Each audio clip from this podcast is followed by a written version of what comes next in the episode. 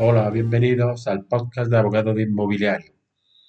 Este es el episodio 6 de la temporada primera y en él voy a tratar varias cuestiones relativas con el ámbito inmobiliario.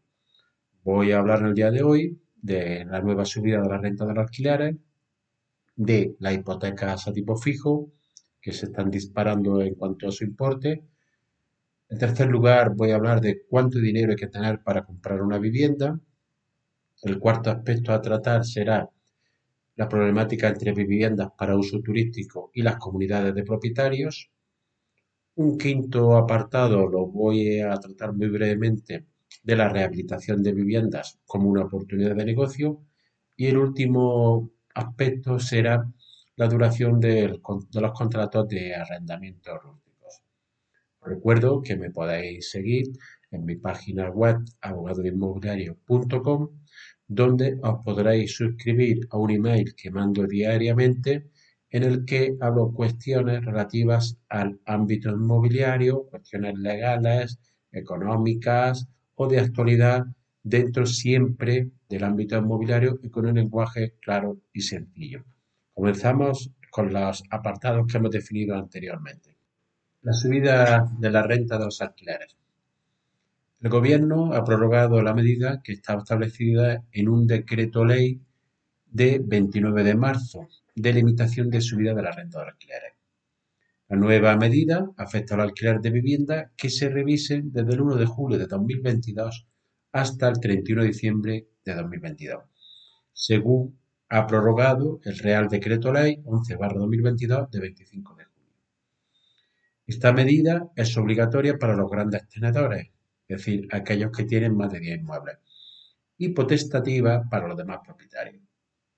En este último caso, cabe que haya un acuerdo entre inquilino y propietario para pactar a una subida superior al 2%, pero si este no se produce, el incremento de la renta se limita al 2%. El Real Decreto Ley sigue sin establecer medidas de compensación para los propietarios, que también se ven afectados por la inflación y la situación económica y que tienen que soportar esta medida. El gobierno creo que lo que está consiguiendo con esta falta de seguridad jurídica y con cierto intervencionismo desmesurado es que los propietarios y los inversores huyen del mercado del alquiler. Y ello produce el efecto contrario al deseado, que es el de favorecer el acceso a la vivienda. El segundo de los apartados de que voy a hablar hoy es de las hipotecas a tipo fijo que se han disparado en relación a su tipo de interés. Ello se debe fundamentalmente a la fuerte subida que, ha realizado el Euribor. Hoy, el día de hoy, está a 0,926 y la media del mes de, lo que llevamos del mes es de 0,916. Hay que recordar que a principios de año estaba en negativo. ¿Qué supone esto en relación a la hipoteca tipo fijo? Pues ha hecho que todos los, que los principales bancos encarezcan mucho este tipo de hipoteca. Casi todos los bancos superan el tipo del 3% para contratar este hipoteca tipo fijo. Es decir, en seis meses se casi se ha duplicado y algo más el tipo de interés.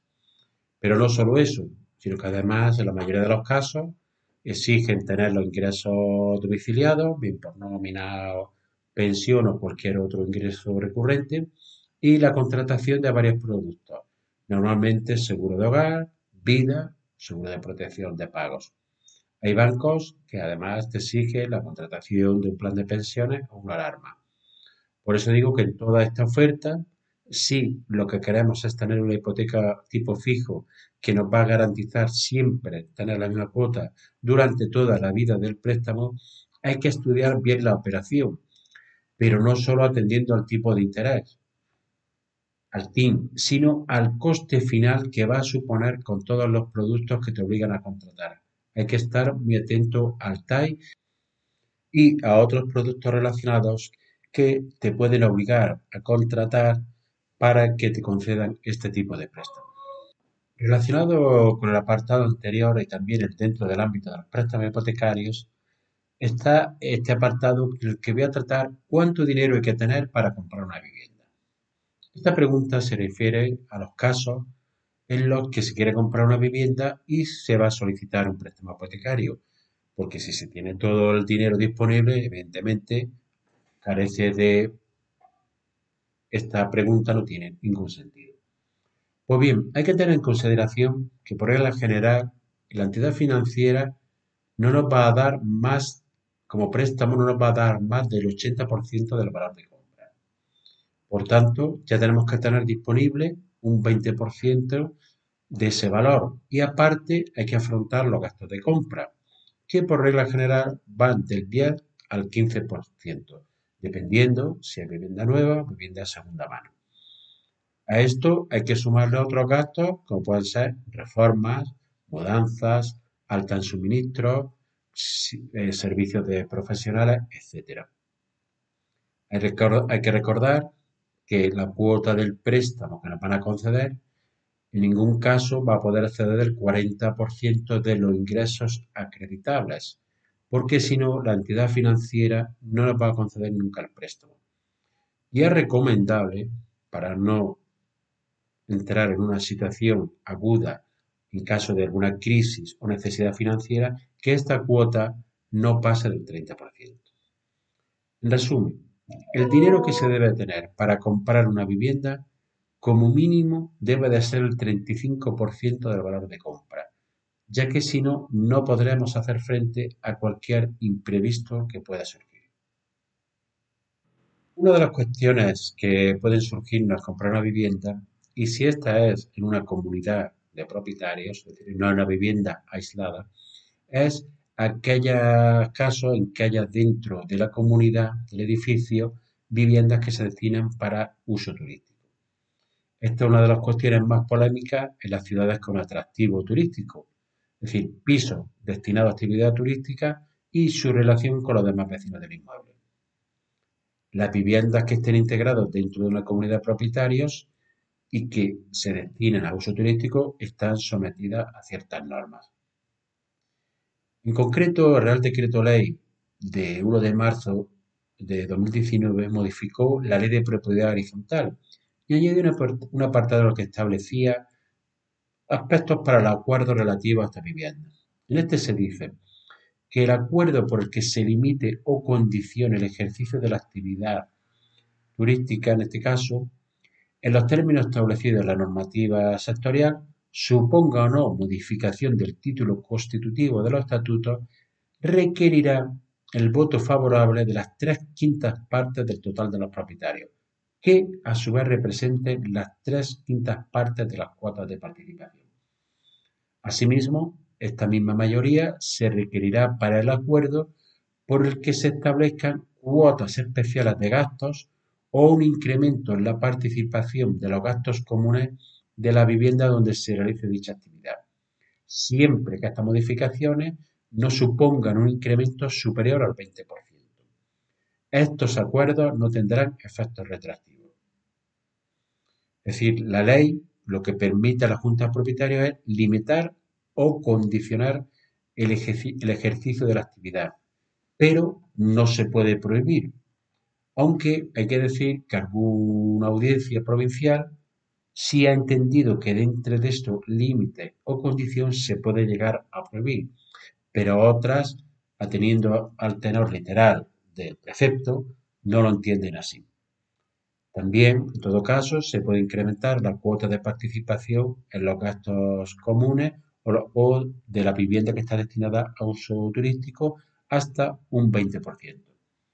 Y en ambos casos, bien se limite o bien se desincrementar la cuota que participa estas viviendas, se requiere un voto favorable de las tres quintas partes del total de los propietarios que a su vez representa las tres quintas partes de las cuotas de participación. Lo que hizo esta modificación es reducir este quórum porque, según la ley anterior, para modificar el título constitutivo o los estatutos y limitar o condicionar el uso de, esta, de viviendas destinadas a uso turístico era, era requisito necesario que se aprobara por unanimidad. En este caso se ha limitado a las tres quintas partes.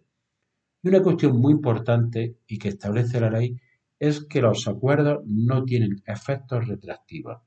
Quiere decir que las viviendas que ya estén destinadas a uso turístico con anterioridad a la entrada en vigor de esta ley no se podrá limitar o condicionar, llegando a la prohibición, el uso de la misma, ni se le podrá aprobar cuotas o gastos, o gastos referentes a gastos comunes con efectos anteriores a su aprobación.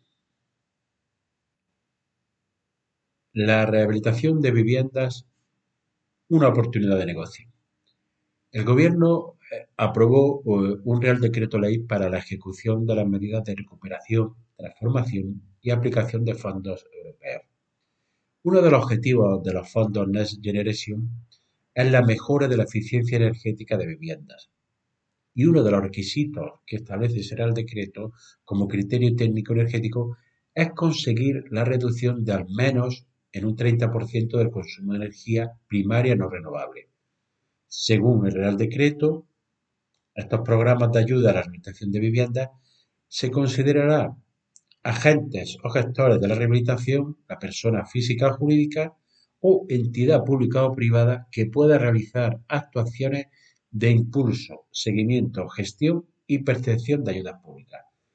Y todo ello se realiza mediante mecanismos de cesión de derechos de cobro similares, acceso a la financiación, elaboración de documentación o proyectos técnicos u otras actuaciones necesarias para el desarrollo de las actuaciones de rehabilitación o mejora que pueden ser objeto de financiación.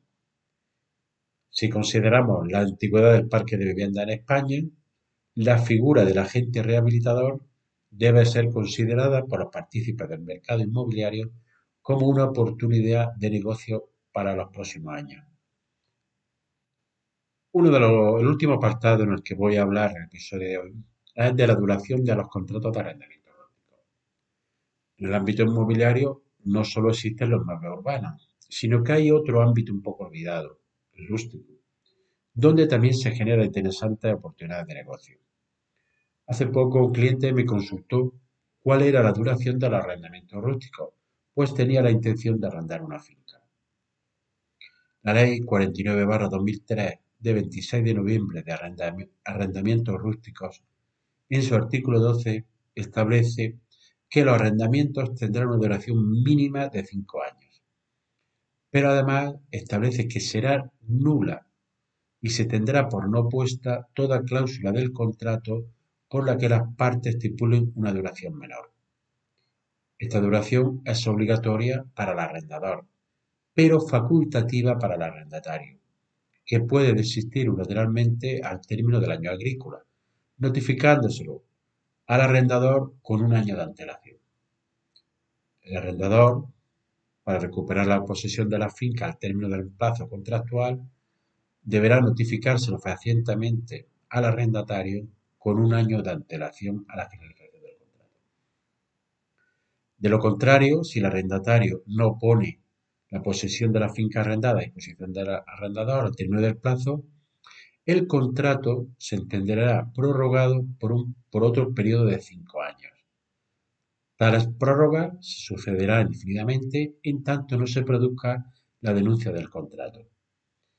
En caso de que el contrato no establezca plazos, la jurisprudencia ha indicado que se tiene por celebrado por plazo de cinco años, que es el plazo legal, con las prórrogas sucesivas en caso de no denuncia por ninguna de las partes a su vencimiento. Con esto hemos llegado al fin del episodio de hoy. Espero que haya sido de tu agrado. Te recuerdo que puedes seguirme en mi página web abogadosinmobiliario.com y que te puedes suscribir a mi lista de email donde mando un email diario con información, noticias y cuestiones legales del ámbito inmobiliario. Que pases un gran día.